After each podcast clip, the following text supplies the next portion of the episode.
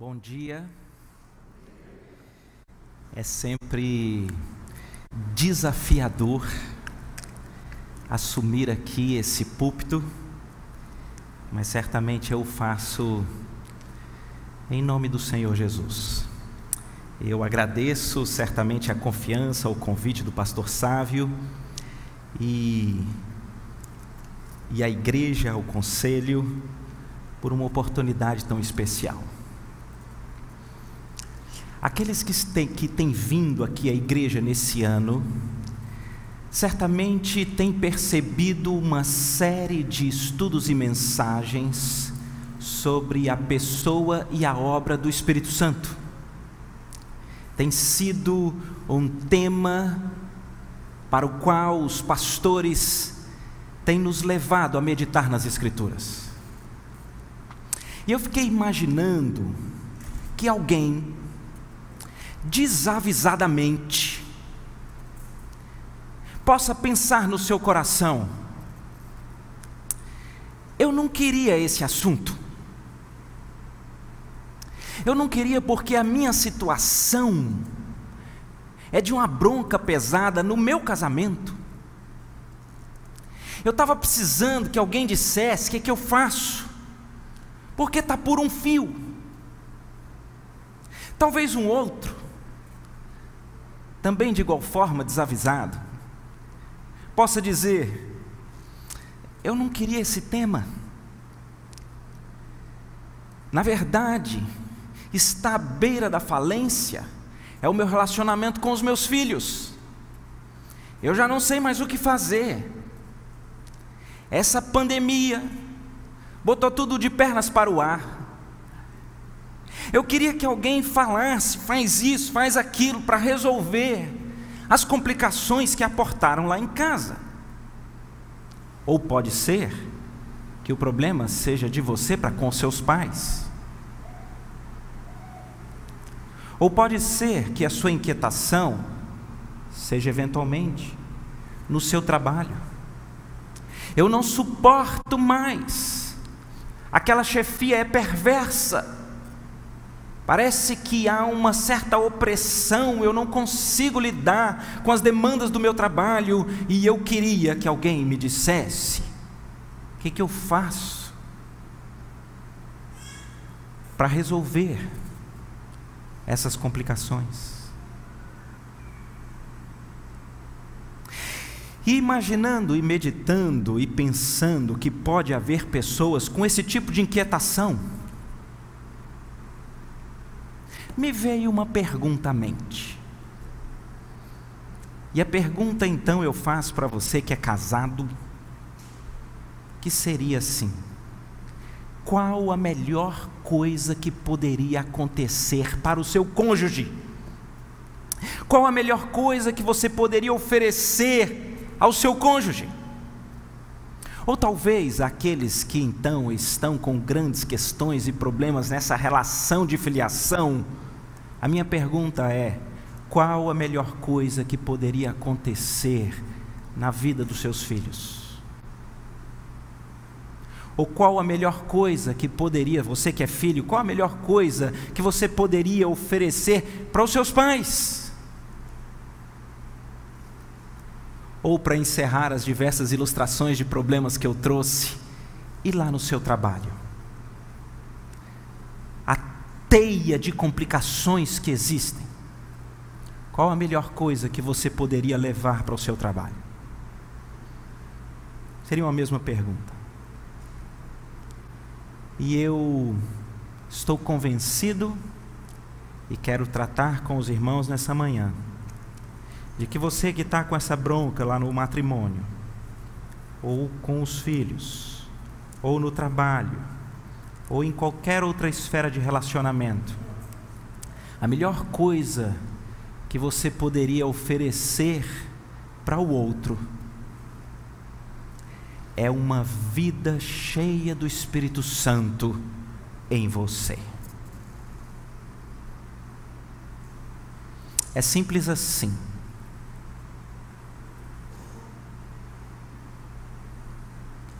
Um cônjuge cheio do Espírito Santo, ele é um remédio no meio de um casamento de bronca pesada.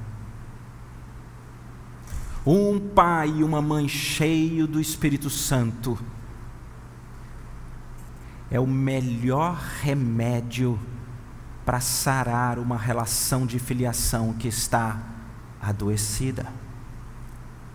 Uma pessoa plena da pessoa do Espírito Santo é o maior e melhor presente que uma instituição de trabalho pode receber.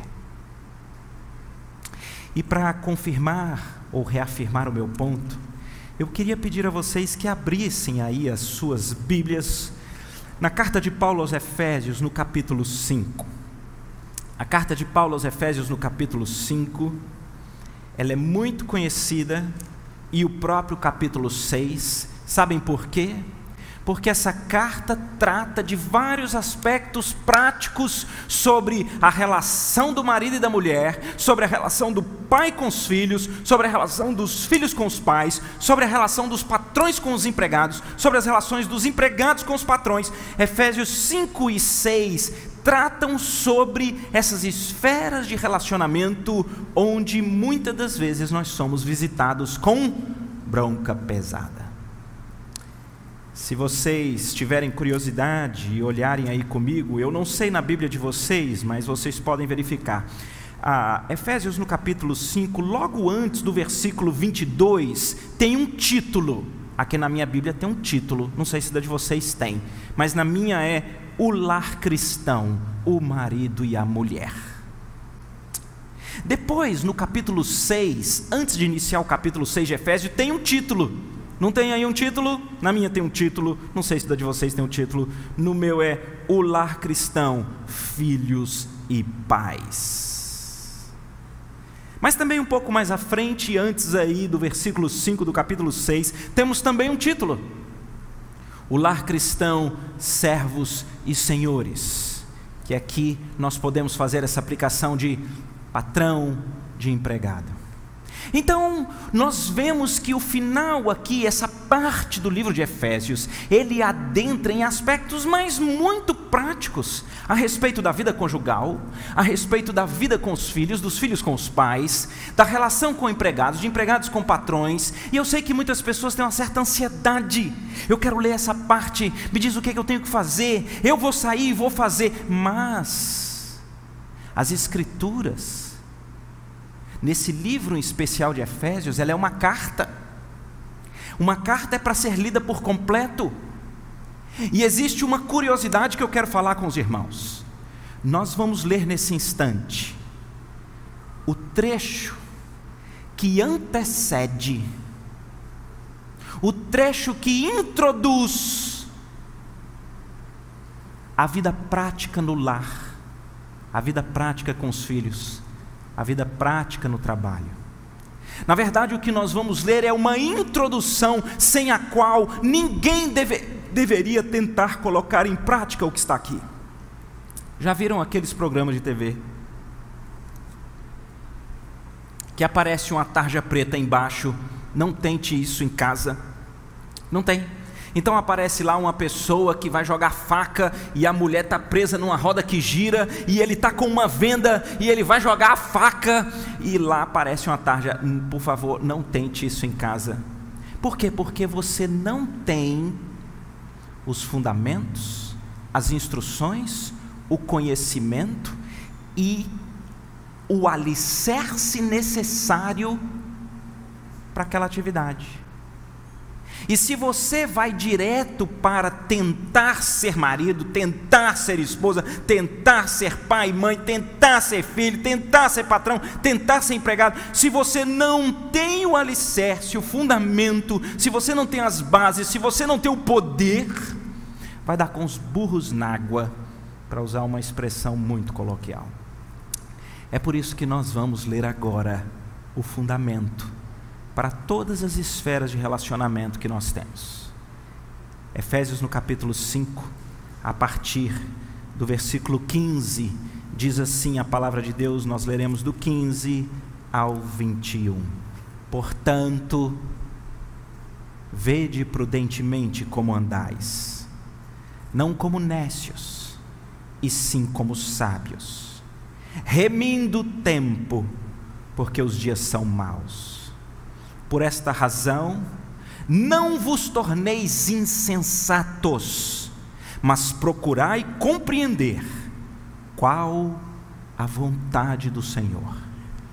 E não vos embriagueis com vinho, no qual há dissolução, mas enchei-vos do espírito, falando entre vós com salmos, entoando e louvando de coração ao Senhor com hinos e cânticos espirituais, dando sempre graças por tudo a nosso Deus e Pai, em nome de nosso Senhor Jesus Cristo, sujeitando-vos uns aos outros no temor de Cristo.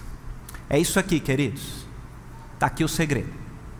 Aqui eu quero responder aquela minha pergunta: Qual a melhor coisa que pode acontecer na vida do seu cônjuge? É você ser uma pessoa cheia do Espírito Santo.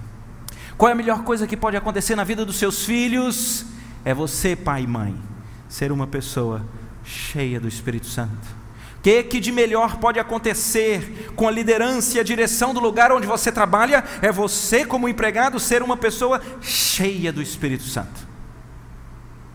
Ou se você é patrão, qual a melhor coisa que pode acontecer para a sua equipe? É você ser uma pessoa cheia do Espírito Santo. O versículo 18 é emblemático.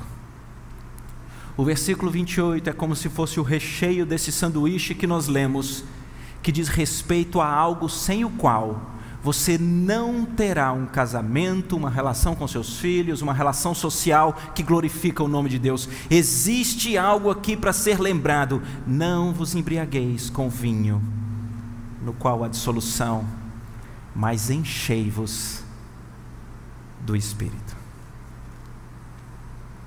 Chama a atenção de vocês, o apóstolo Paulo realizar uma comparação que muitos poderiam achar como infeliz. Mas como assim falar de embriaguez no meio de um texto bíblico?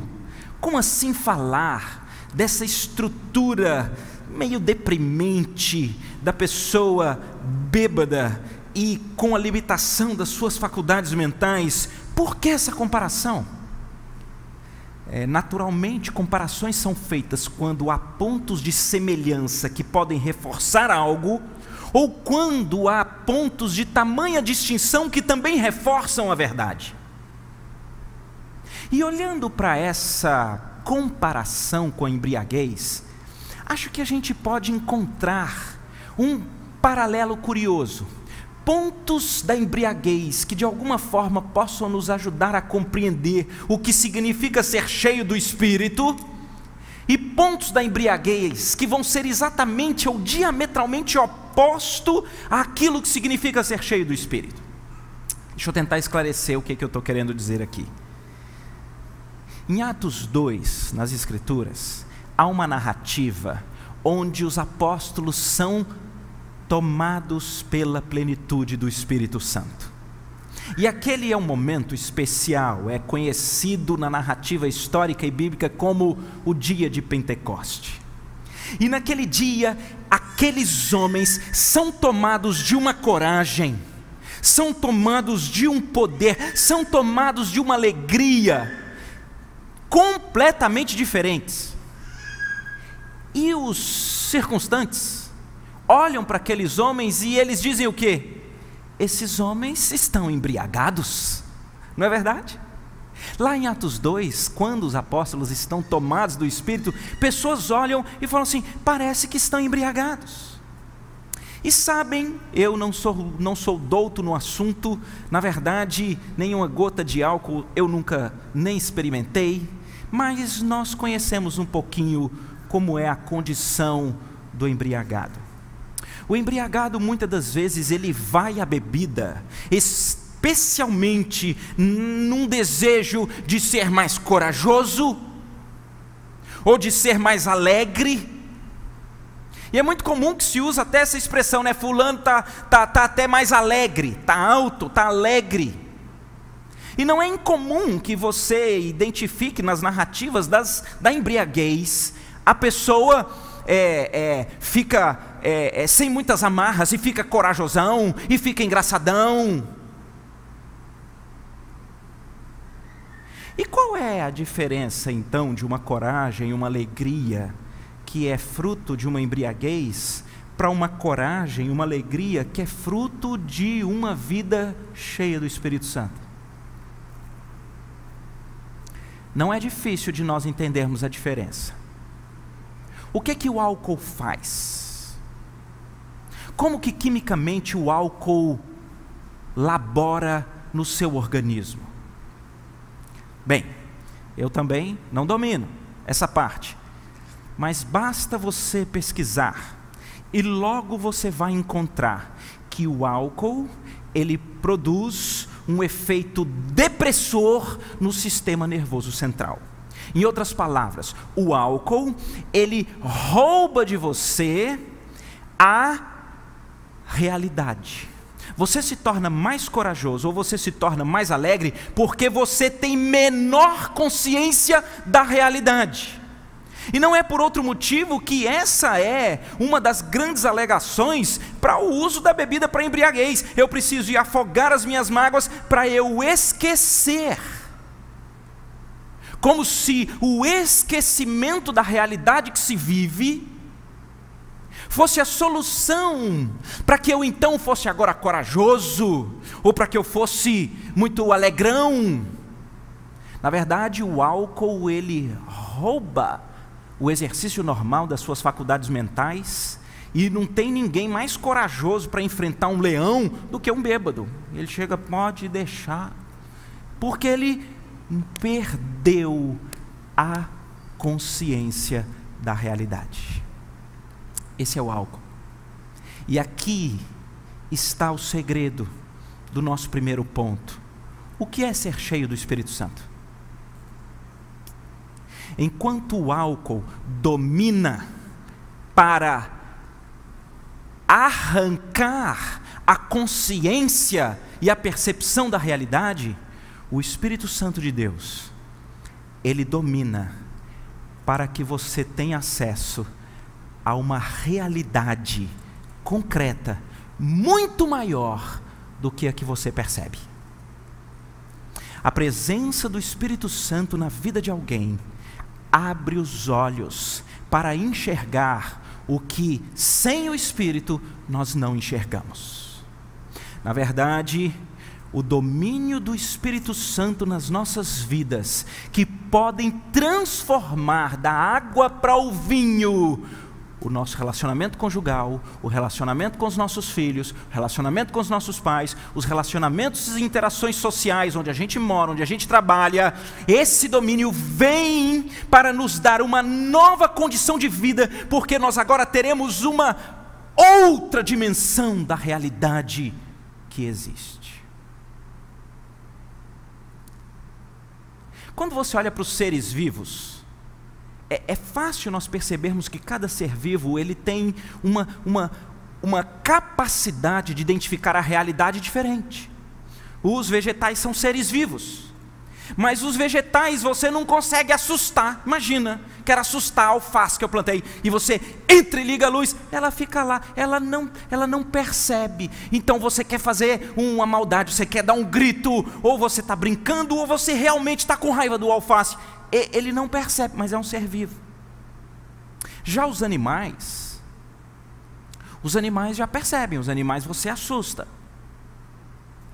os animais têm uma percepção cognitiva eh, da, da realidade e do que acontece em volta muito mais plena do que os vegetais, mas ele não tem discernimento. Ele não sabe se você está brincando ou se você está com a maldade mesmo. Ele não sabe. Ele não tem esse discernimento. Então você vai para o ser humano. E o ser, o ser humano tem um nível de discernimento a respeito da realidade, mas muito maior do que qualquer outro ser vivo. Mas deixa eu dizer uma coisa para você. Enquanto você, ser humano, não for tomado pelo Espírito Santo de Deus, você não vai ter acesso a uma realidade que é muito mais real do que o que a gente vê, que é a realidade espiritual. Porque essa nos é dada com a presença do Espírito Santo. Há um texto bíblico que eu gosto muito, e para mim ele descreve com precisão o que eu estou aqui querendo dizer. Está lá no segundo livro dos Reis, no capítulo 6. É muito legal. Vocês depois precisam ver, a partir do versículo 8. A história é mais ou menos assim: o profeta Eliseu, homem de Deus, ele está com seu servo em Dotã. De repente, é de madrugada.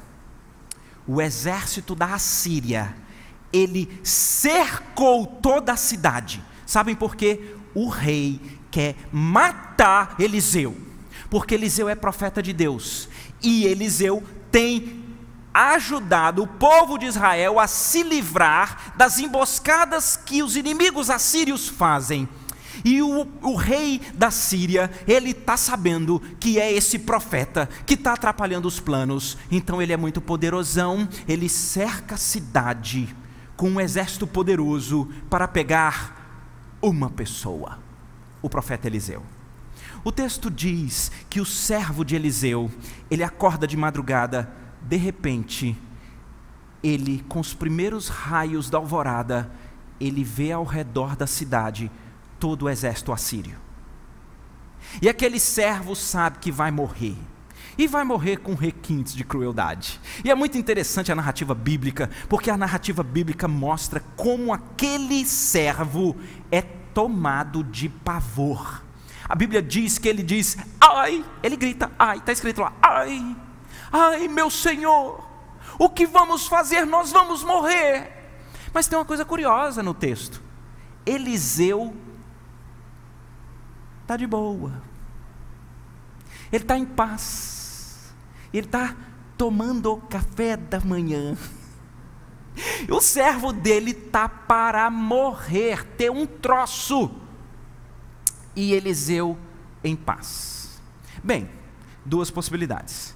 Ou ele passou a noite bebendo e não tem nenhuma convicção ou visão da realidade, ou alguma coisa diferente aconteceu. E o texto lá diz para nós: Eliseu está tranquilo, porque Eliseu está vendo uma realidade espiritual muito mais verdadeira e concreta do que aquilo que os olhos humanos podem ver.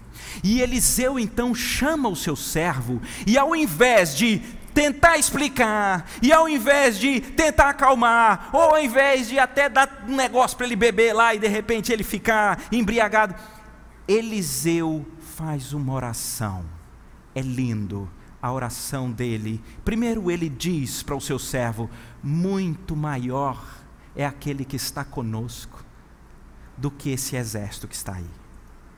E aí então Eliseu faz uma oração, e ele diz: Deus, abre os olhos dele para que ele possa ver a realidade espiritual que o Senhor tem sobre as nossas vidas.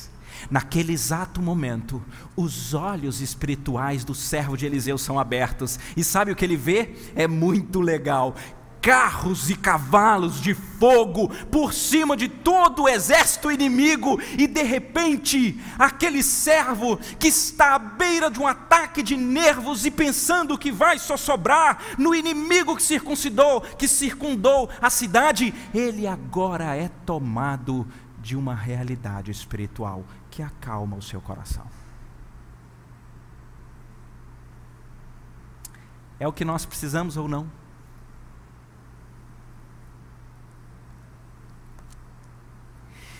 O texto antecedente ao versículo 18, de 15 a, a 17, me parece que ele sinaliza para nós o que é esse ser cheio do Espírito Santo no sentido de você ter um discernimento espiritual muito mais claro do que as coisas que apenas você consegue ler ou que você consegue ver. Ele diz: portanto, vede prudentemente como andais, não como nécios e sim como sábios, remendo o tempo porque os dias são maus. E por esta razão não vos torneis insensatos, mas procurai compreender qual a vontade do Senhor. O que é que ele está dizendo aqui? Que ele está dizendo aqui é que gente cheia do Espírito Santo, primeiro, você vai ter um discernimento espiritual. Sabe qual é? Os dias são maus. Os dias são maus. Gente que anda por aí, envolvido no dia a dia das suas atividades e achando que está tudo normal. Você assiste o que todo mundo assiste, você toma o que todo mundo toma, você tem as piadas que todo mundo tem e você acha que está normal, os seus olhos estão fechados.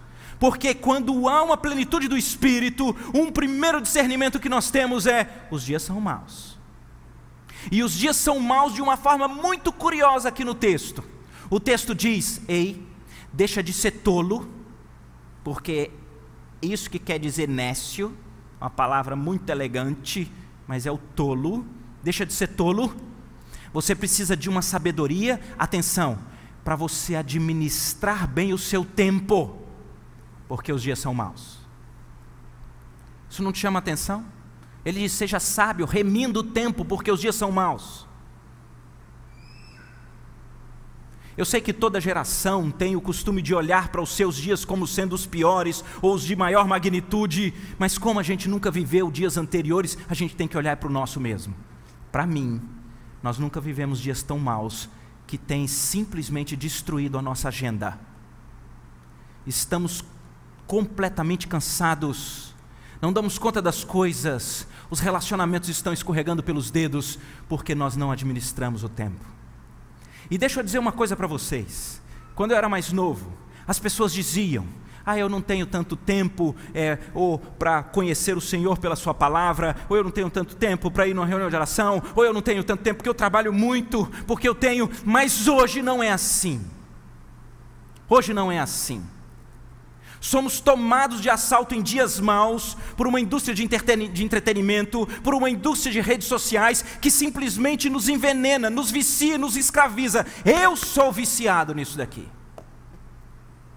Somos capazes de assistir documentário As Pedras Estão Clamando. O Dilema das Redes saiu. Conversei com um monte de gente. Meu Deus, você viu os grandes executivos de todas as redes sociais? Eles falam que eles trabalham para nos viciar. Eles trabalham para incutir em nós uma realidade distorcida. Meu Deus, você viu os grandes executivos? Eles dizem que proíbem celular para os seus filhos até os 18 anos. E a gente fica, meu Deus, passa uma semana, dez dias, nós estamos do mesmo jeito jeito. Somos escravos disso daqui, os nossos filhos já estão inseridos. Não há mais criança que consiga viver sem ser completamente dominada por isso daqui. E ninguém tem mais tempo, ninguém tem mais sabedoria. Vivemos como tolos sem perceber que os dias são maus. Esse início de ano, não sei por que cargas d'água, resolvi pesquisar para comprar uma bicicleta. Pesquisei. Gente, eu não aguento mais. Quando eu entro na internet, aparece a bicicleta. Quando eu entro no meu e-mail, aparece a bicicleta. Se eu entro num aplicativo gratuito, a bicicleta está lá. Eu não vou ser feliz se eu não tiver essa bicicleta. Eu não sei o que é isso. Virou uma nova realidade. O negócio te domina. Não tem mais jeito, você não foge. Você é laçado. Os dias são maus. Não sabemos administrar. Precisamos ter uma realidade espiritual, porque conquanto ele diga que os dias são maus, e precisamos administrar, ele diz: nós precisamos deixar de ser insensatos e conhecer qual é a vontade de Deus.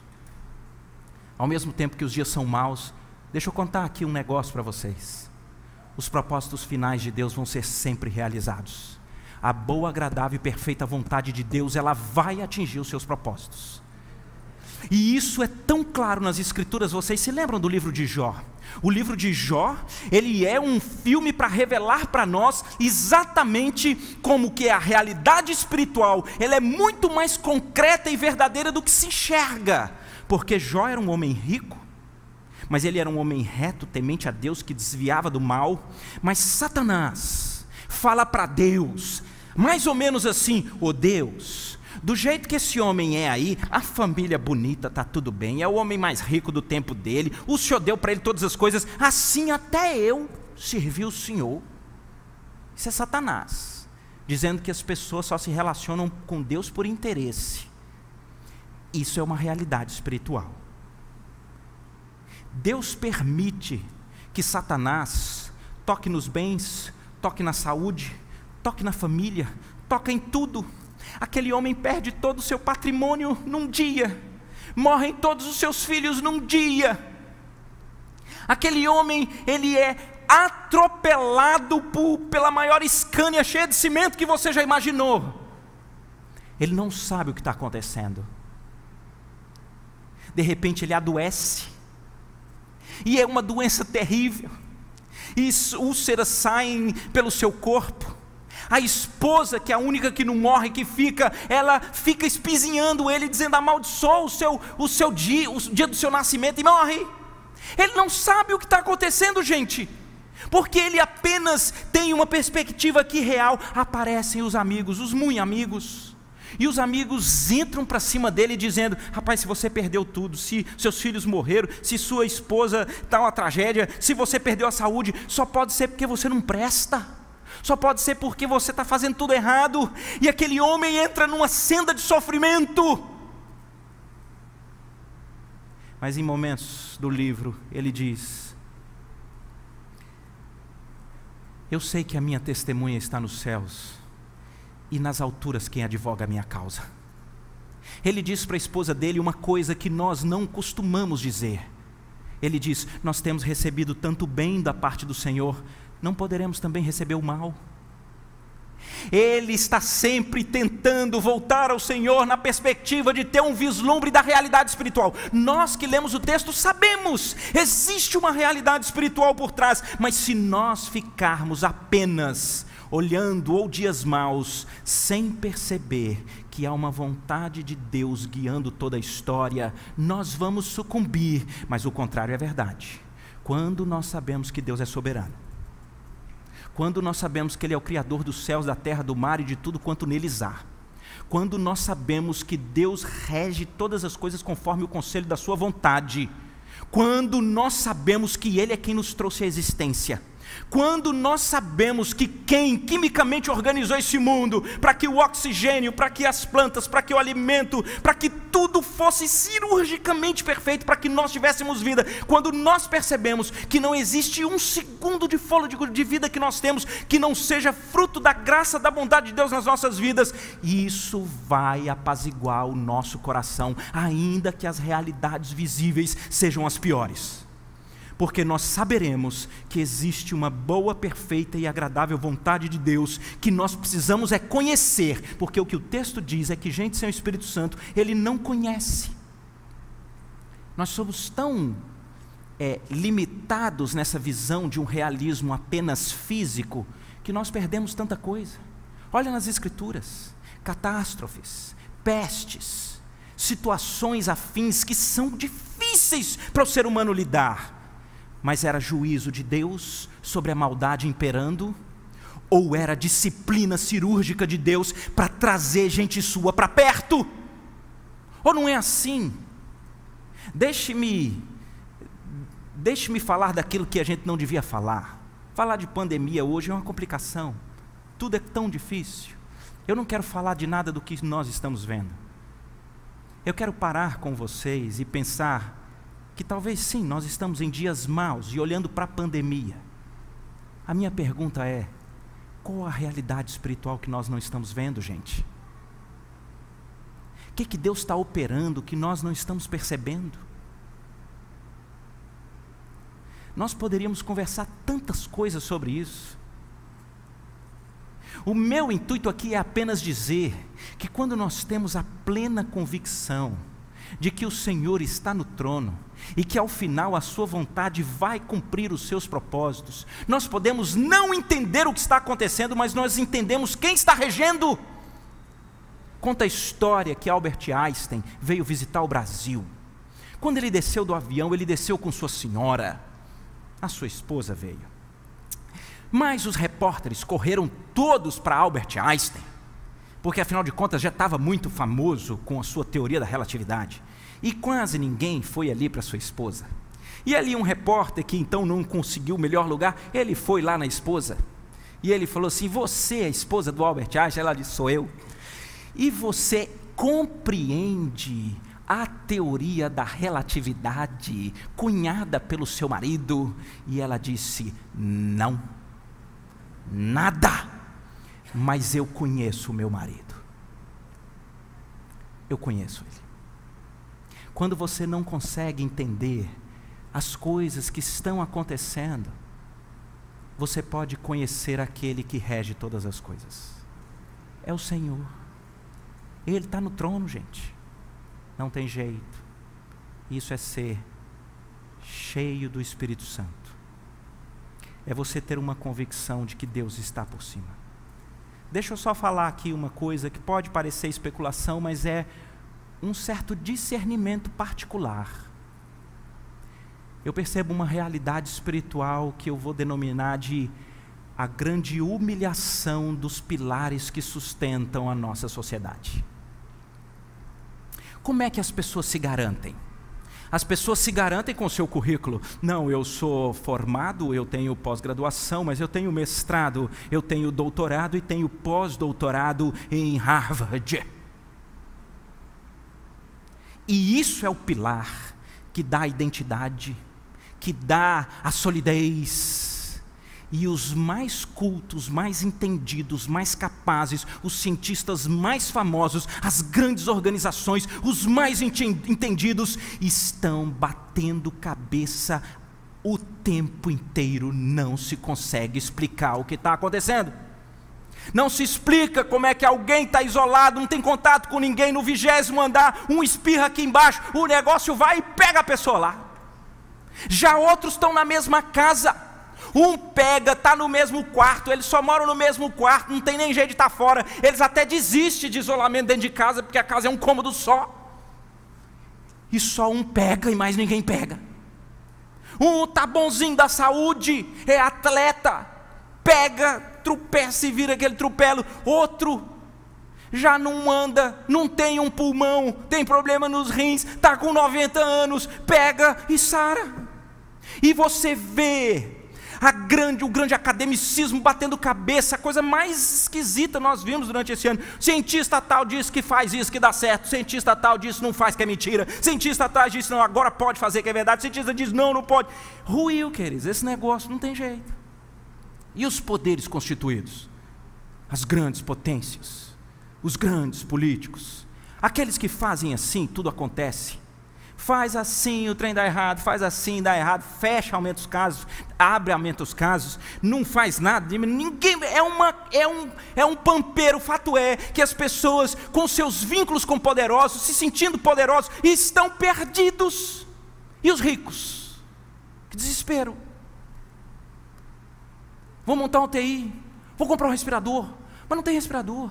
Não vou pegar um avião e vou para os Estados Unidos, não vão deixar entrar. E o que não tem jeito. E a pessoa rui. E eu estou falando essas coisas porque eu lido e eu conheço pessoas muito bem gabaritadas, academicamente falando, relacionalmente falando, financeiramente falando. E eu já pude escutar de pessoas que se dizem ateus, dizendo: tudo aquilo em que, em que eu alicerço a minha vida ruiu eu não sei em que confiar. Numa ligação com um ateu, eu não estou brincando com vocês. Ele disse para mim: Eu sei que você crê né, em Deus, eu não creio não. Mas rapaz, se você puder, faz umas preces lá pelos ateus, porque a coisa está difícil para nós. Está difícil. A gente não sobrou nada. Eu assusto. Porque se nós percebemos que os dias são maus e nós precisamos guardar o nosso coração, existe uma realidade de carros e cavalos de fogo operando as grandes vontades e propósitos de Deus, porque Ele não dormita nem dorme, é o guarda de Israel. Bem, eu preciso continuar. Quais são aqui nesse texto, porque se a gente for para as Escrituras tem muita coisa, quais são aqui nesses textos as marcas de quem está cheio do Espírito? Quais são? Bem, nós acabamos de ver algumas. Deixa de ser tolo e passa a ser sábio. Sábio é a pessoa que tem uma compreensão da realidade maior do que os demais. É por isso que é o temor do Senhor que é o princípio da sabedoria. Você passa a ser dominado por essa plenitude e você tem uma sabedoria maior. Você passa a buscar a vontade de Deus. Você não é ingênuo diante dos dias maus que querem destruir a agenda do seu tempo. Nós já vimos isso aqui. Mas eu quero ver aqui a que nós não vimos. Estou falando dos testes que você pode fazer com o seu coração para saber se você está cheio do Espírito. Versículo 18 diz: Enchei-vos do Espírito. Versículo 19 então vai dizer: Falando entre vós com salmos, entoando e louvando de coração ao Senhor com hinos e cânticos espirituais, dando sempre graças por tudo a nosso Deus e Pai, em nome do Senhor Jesus Cristo sujeitando-vos uns aos outros no temor de Cristo, são as marcas de quem está cheio do Espírito. Deixa eu ser o mais contundente que eu posso aqui. Gente que você conversa com a pessoa e a pessoa só tem as mazelas do que vê fisicamente para falar só tem assuntos que são desse mundo caído, só tem tristezas e agruras para falar. Não, está cheia do Espírito, porque gente cheia do Espírito Santo fala das Escrituras, fala do amor de Deus, fala da graça de Deus, porque fala com salmos. É gente que está aproveitando essa oportunidade na sua vizinhança, nos seus amigos, as pessoas estão apavoradas, as pessoas estão oprimidas, e você de repente fala: Posso te falar uma poesia? O Senhor é o meu pastor, nada me faltará.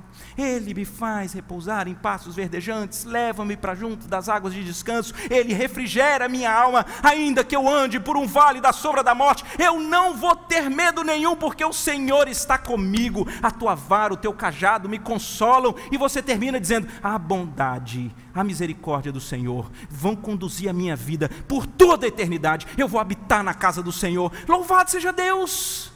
Para quantas pessoas você tem falado do amor de Deus nesse período? Porque se há uma coisa que tem sido despertada nesse momento, em muitas pessoas é a necessidade de buscar um alimento espiritual. E a minha pergunta é se nós estamos cheios do Espírito Santo, se nós estamos entregando esse alimento. Sabe quando as pessoas estão talvez com o grande pavor que de fato eu sei que é o, o, o do vislumbre da morte, e você poder falar, graças te dou, ó Deus, visto que por modo assombrosamente maravilhoso me formaste, as tuas obras são admiráveis, a minha alma o sabe muito bem. Os meus ossos não te foram encobertos quando no oculto fui formado, entretecido como nas profundezas da terra. Os teus olhos me viram uma substância ainda informe, mas no teu livro foram escritos todos os meus dias, cada um deles escritos e escrito e determinado, quando nenhum deles havia ainda. Meus dias estão escritos, queridos. O dia da minha partida está definido nas mãos daquele que tem tudo sobre o seu controle soberano. Essas coisas precisam inundar o nosso coração. E o louvor? Eu achei lindo isso daqui. Eu gosto de música, eu gosto de louvor. A minha pergunta é: você lava louça louvando? Lava, querido, é muito melhor. Meu Deus! E você começa a louvar lá, imagina essas coisas lindas do, do Senhor que, que nos toma de assalto. Pode ser os corinhos também mais antigos. Nem imagina você lá, a alegria está no coração. Ou você é doido ou você está cheio do Espírito. De duas, uma. Fato é que uma marca de quem está cheio do Espírito é que a pessoa não dá conta, ela tem que falar das Escrituras, ela tem que ter louvor. Outra marca, dando sempre graças por tudo a nosso Deus e Pai, em nome de nosso Senhor Jesus Cristo. Uau, que desafio! Recebeu o diagnóstico do médico: é doença, é grave, é terrível. Louvado seja o Senhor, muito obrigado. Perdeu o emprego, foi para casa, aquele desespero. Louvado seja o Senhor, obrigado, Pai. O que é isso? A gente só vai entender isso quando a gente entender a dinâmica da gratidão que está aqui. Dando sempre graças por tudo a Deus Pai, em nome do Senhor Jesus Cristo. Deixa eu dizer uma coisa para vocês aqui, isso aqui é muito importante. Qual é o grande ministério do Espírito Santo? O que é que o Espírito Santo faz de modo prioritário quando ele inunda, que ele abre essa realidade espiritual? Deixa eu dizer para vocês o que é. Lá em João 16, nós temos algumas coisas assim muito interessantes. O, o, o discípulo João fala sobre a vinda do Espírito. E ele diz: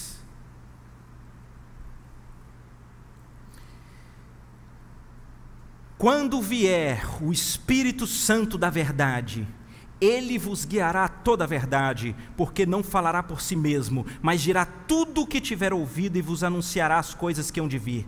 Ele me glorificará, porque há de receber do que é meu e vou-lo há de anunciar. Tudo quanto o Pai tem é meu, por isso é que vos disse que ele há de receber do que é meu e vou-lo há de anunciar. O Espírito Santo vem para nos anunciar a pessoa de Cristo ele vem para trazer glória ao nome de Cristo.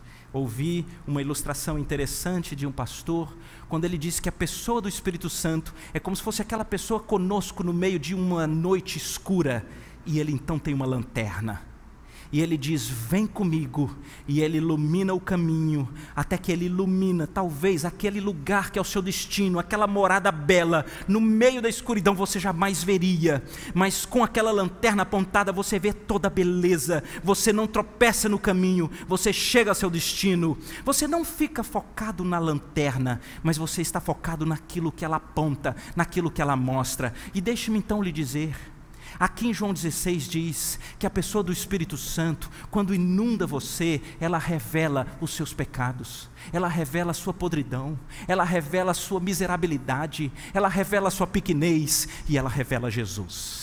E ela mostra que Deus, o Criador, não suporta o mal, não suporta gente mentirosa, mentirosa, não suporta gente promíscua, não suporta gente egoísta, gente avarenta, não suporta gente em si mesmada, não suporta gente que vive para o prazer, não suporta. É por isso que ele mandou Jesus.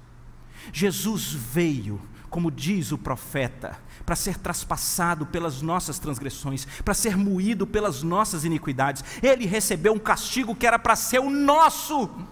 Querido, deixa eu dizer a verdade para vocês. Não era para você estar tá vivo nem um segundo. Era para o Senhor já ter lhe fulminado pela depravação dos seus pensamentos, das suas condutas, da sua vida há muito tempo. Se você está vivo, é por pura graça e misericórdia de Deus que ainda lhe concede fôlego de vida, porque existe uma vontade dele espiritual e real para a sua vida. E você precisa ter essa percepção. E talvez o que seja necessário é que nos momentos de maior dificuldade ou de maior escuridão, o brilho da estrela que fica mais lindo é o brilho do contentamento e da gratidão que nós podemos ter. No meio das grandes tragédias, você pode olhar para Jesus. Meu Deus, como assim eu estou desesperado? O Deus Criador de todas as coisas não poupou o seu próprio filho, antes o entregou e o fez morrer por mim, quando eu não merecia.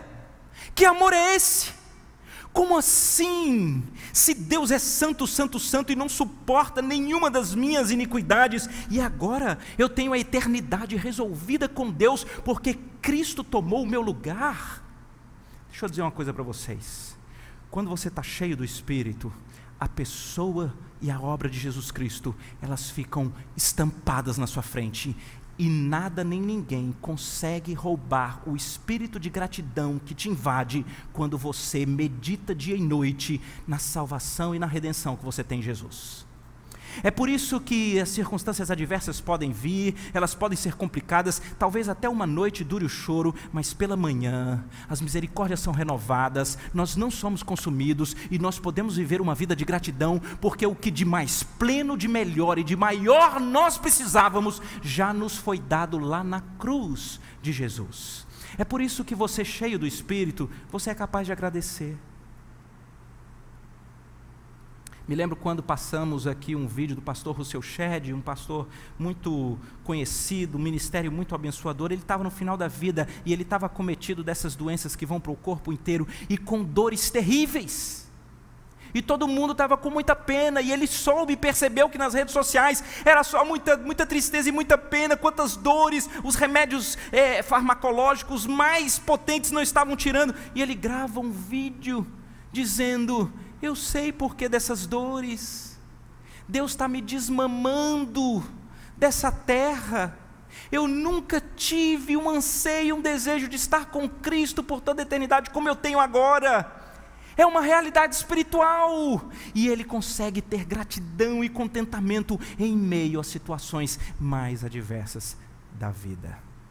E o texto é tão poderoso que ele termina com uma última marca curiosa.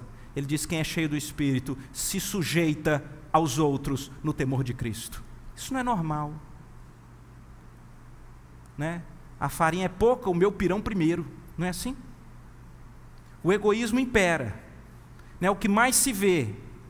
Não, eu guardo um respirador para mim, eu pago, não, não guardam para mim. Não, eu, eu passo a fila da vacina. Não, eu, eu e, e nós tiramos onda com isso, porque conseguimos na frente. Porque então a estrutura do mundo mal é que nós somos o centro, nós vivemos para o nosso conforto, somos egoístas. Quem é cheio do Espírito é tão tomado da pessoa de Cristo ele é tão embasbacado com o amor que lhe atraiu, que lhe salvou, que tirou do império das trevas, que transportou para o filho, para o reino do filho do seu amor, que ele se sujeita a todos, se sujeita, atenção, não aos caprichos das pessoas, não é isso que aqui está dizendo, mas se sujeita no temor de Cristo. A esposa que é cheia do Espírito, ela se sujeita àquilo que é necessário para o marido segundo Cristo aqueles que têm os seus filhos, as complicações todas, e você olha e a Bíblia diz: ele está precisando de disciplina, está precisando de correção, de admoestação no Senhor. Ai, mas isso é tão difícil para mim. Mas quando você é cheio do Espírito, você se sujeita àquilo que Cristo ordena, porque você sabe que esse é o plano de Cristo para a vida da pessoa. Em outras palavras, você se sujeita às pessoas naquilo que você sabe que é o plano de Deus para a vida das pessoas. E você não é mais o centro do universo. Bem, deixa eu partir para encerrar, porque tem esse problema quando eu tenho esse convite, eu me empolgo demais aqui. Talvez depois de tudo que a gente falou aqui sobre as marcas do ser cheio do Espírito, pode ser que alguém esteja aí no banco pensando: eu estou longe, eu estou distante, eu, eu não tenho a palavra de Deus nas minhas conversas cotidianas, eu não tenho louvado ao Senhor. Se chamar todo mundo da minha casa aqui, é capaz que eles nunca nem me viram louvando ao Senhor. Sabe, eu não tenho um espírito grato, ao contrário, todos que estão à minha volta, eles certamente não suportam porque eu tenho vivido uma vida de murmuração, eu tenho vivido uma vida de amargura, de angústia, de ingratidão. E eu não me sujeito a nada e nem a ninguém. Eu estou atrás sempre do meu conforto, eu estou sempre atrás dos meus direitos. Eu estou completamente distante disso daí. É por isso que o nosso último ponto é: como é que a gente faz então? Como é que a gente é enchido do Espírito? Como é que esse negócio pode se tornar uma verdade para nós? Quero rapidamente dizer duas coisas para vocês. Primeiro, essa carta de Efésios é uma carta paralela, por exemplo, à carta aos Colossenses. Paulo escreve cartas para as igrejas que estão em cidades distintas. Na carta aos Colossenses, Paulo trata desse mesmo assunto. Eu vou ser aqui um pouquinho mais rápido, mas se você vai para o capítulo 3, a partir lá do versículo 18, ele vai falar sobre os deveres no lar, sobre o papel de cada um. E do mesmo jeito de Efésios, na parte imediatamente anterior, ele faz uma mesma introdução, ele define qual é o alicerce, ele define qual é a base, e ele diz mais ou menos as mesmas marcas, as mesmas coisas, com um jeitinho diferente.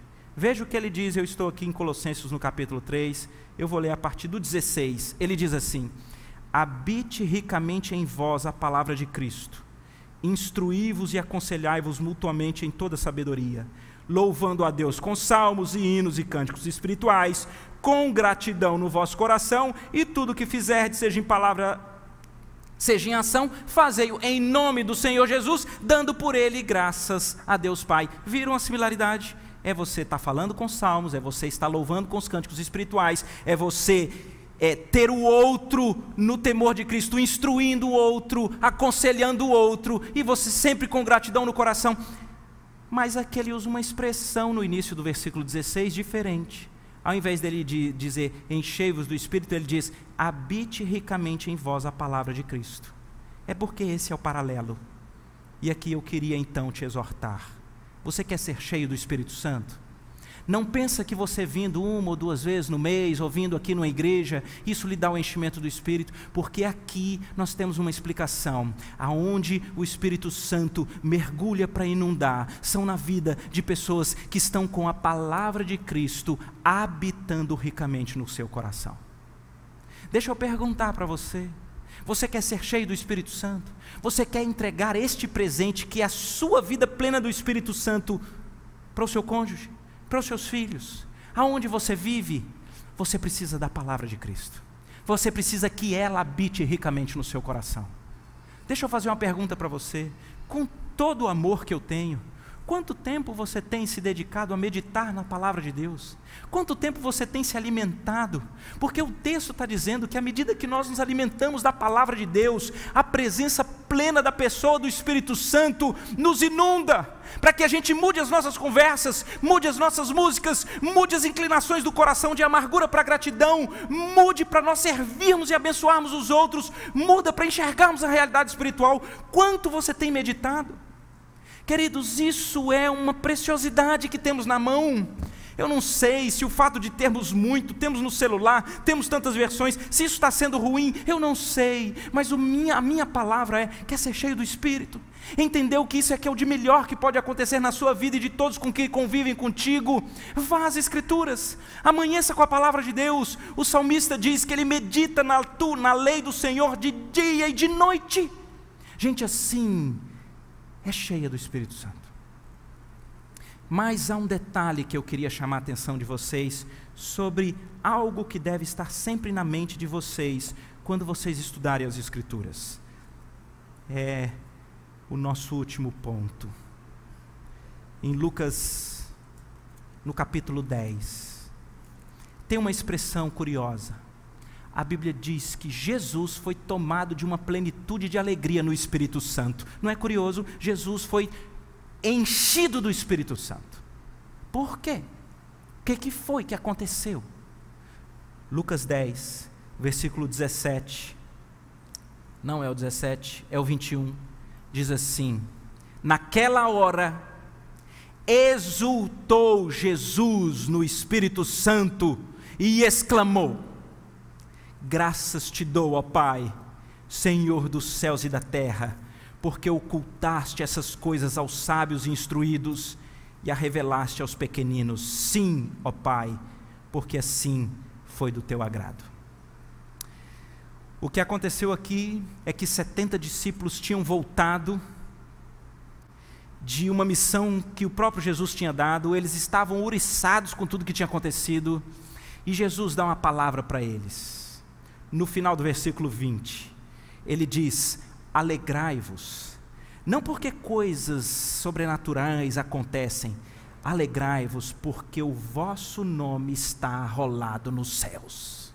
E diz o texto que nessa hora, Jesus foi tomado de uma plena alegria no Espírito Santo e diz: Ó oh, Pai, que bom que o Senhor revelou a tua salvação a gente tão pequena pequena. Esse é o pensamento que eu queria que você levasse para ser cheio do Espírito. Cristo, exultando no Espírito, ele divide as pessoas entre os orgulhosos e os miseráveis. Ele divide as pessoas entre os arrogantes, prepotentes, cheios de si, sábios aos próprios olhos, e os falidos, os pequenos. Deus não divide entre bons e maus, ricos e pobres, não ele divide aqui entre os que se garantem, os que se acham, os que são vaidosos, os que são cheios de si e aqueles que não são. E você precisa meditar nas Escrituras, deixa eu te falar uma coisa, querido. Como um miserável, como aquele que não é nada, como aquele que sabe que não tem nada que pode entregar ao Senhor, como aquele que entende que se Deus foi tão capaz de nos manter com vida até aqui, e nos mostrar que a única esperança de salvação que nós temos é porque a condenação que devia cair sobre nós caiu sobre Cristo. Esse negócio deveria exultar o nosso espírito pelo poder do Espírito Santo. Sabem por quê? Porque o nome disso é graça de Deus. Ele não nos trata segundo o nosso pecado. Ele não nos retribui consoante a nossa iniquidade. Ele visita gente miserável como eu e você, gente que se os nossos pensamentos fossem passados num telão aqui, nós morreríamos de tanta vergonha, gente que não tem nada para entregar. Agora, enquanto você lê as Escrituras, cheio de si, olha como eu entendo, olha como eu sou bom, graças te dou a Deus porque eu não sou como os demais, eu sou muito fera, eu vou para a igreja, eu dou meu dízimo, eu sou muito moral, eu sou muito bom. Gente cheia de si, parece que Jesus está dizendo que é meio que cega mas gente miserável, que bate no peito e diz: Miserável homem que sou, quem me livra do corpo dessa morte? Graças, porém, a Deus por Jesus, porque nele eu tenho salvação. Leia as Escrituras na perspectiva de que você não merece, de que você é um falido, de que você jamais conquistaria o favor do Senhor, porque você vai experimentar a salvação em Jesus. O o rei Davi, no Salmo 51, ele ficou com medo de perder o Espírito Santo. Ele ficou. Ele ficou porque ele tinha pecado e pecado feio. Ele pecou com adultério, ele pecou com assassinato, ele pecou com engendros, esquemas, mentiras, enganos. Então ele ora no Salmo 51. Não me retires da tua presença e não afaste de mim o teu Santo Espírito. Davi estava com medo.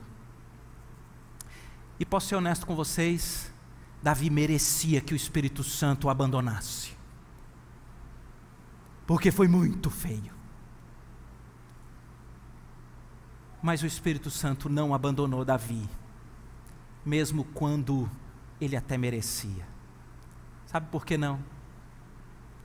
Porque séculos depois, o chamado filho de Davi, o verdadeiro Messias, o próprio Cristo, ele veio e, e, e aquela promiscuidade infeliz, aquele assassinato odioso, aquela lama de Davi foi jogada sobre Jesus.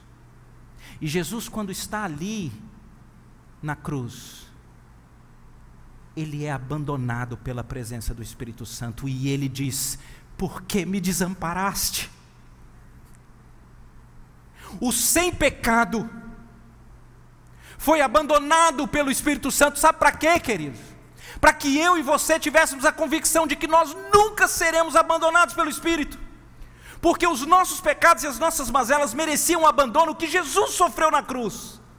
Jesus foi abandonado pelo Pai, Jesus foi abandonado pelo Espírito, pelo Espírito Santo, ele sofreu o inferno que eu e você merecíamos. Sabe para quê, queridos? Para que eu e você tenhamos a certeza de que nunca mais seremos abandonados pelo Pai, nunca mais seremos abandonados pela pessoa do Espírito. Mas se a pessoa do Espírito está aí ao seu lado, vá viver plenamente com ela, vá caminhar com ela, vá ser pleno dela. É como um relacionamento. Você pode conhecer alguém, você pode receber alguém na sua casa, mas é uma coisa totalmente diferente se agora é como um cônjuge. Você conhece tudo, você passa até a aparecer, você começa a frutificar pelo Espírito. Não fuja da presença do Espírito porque o Cristo que veio morrer pela sua depravação e pelos meus pecados, veio para garantir que o Espírito Santo estaria conosco para apontar essa obra redentora e nós podemos andar em plenitude de vida no Espírito Santo. Isso vai mudar a nossa vida, vai mudar a nossa casa, vai mudar a nossa igreja, vai mudar a nossa cidade, muda o nosso país, porque há uma realidade espiritual dominada por Deus que está realizando seus propósitos. Vamos orar. Senhor, encha-nos, Pai, do teu espírito. Como nós precisamos, Pai. Às vezes, de modo completamente equivocado, a gente fica querendo saber se faz isso, faz aquilo, faz aquilo outro, muda para aqui, vem para cá, vai para ali, e de repente nós estamos negligenciando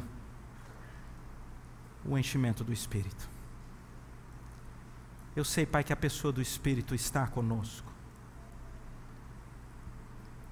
Eu quero aqui, Pai, pedir perdão ao Senhor quando os nossos olhos estão muito postos na realidade visível. Eu queria pedir, Pai, que o Senhor, nesse momento, abrisse os nossos olhos espirituais, como o Senhor fez com o servo de Eliseu.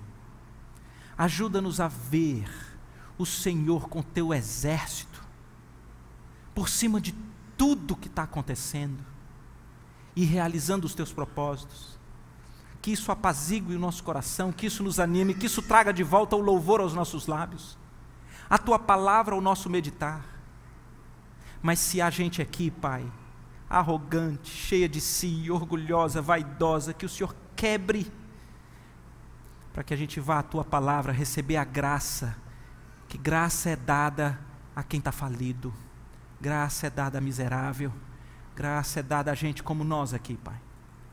Pai, nos visita de um jeito especial e diferente. É a nossa oração em nome de Jesus. Amém.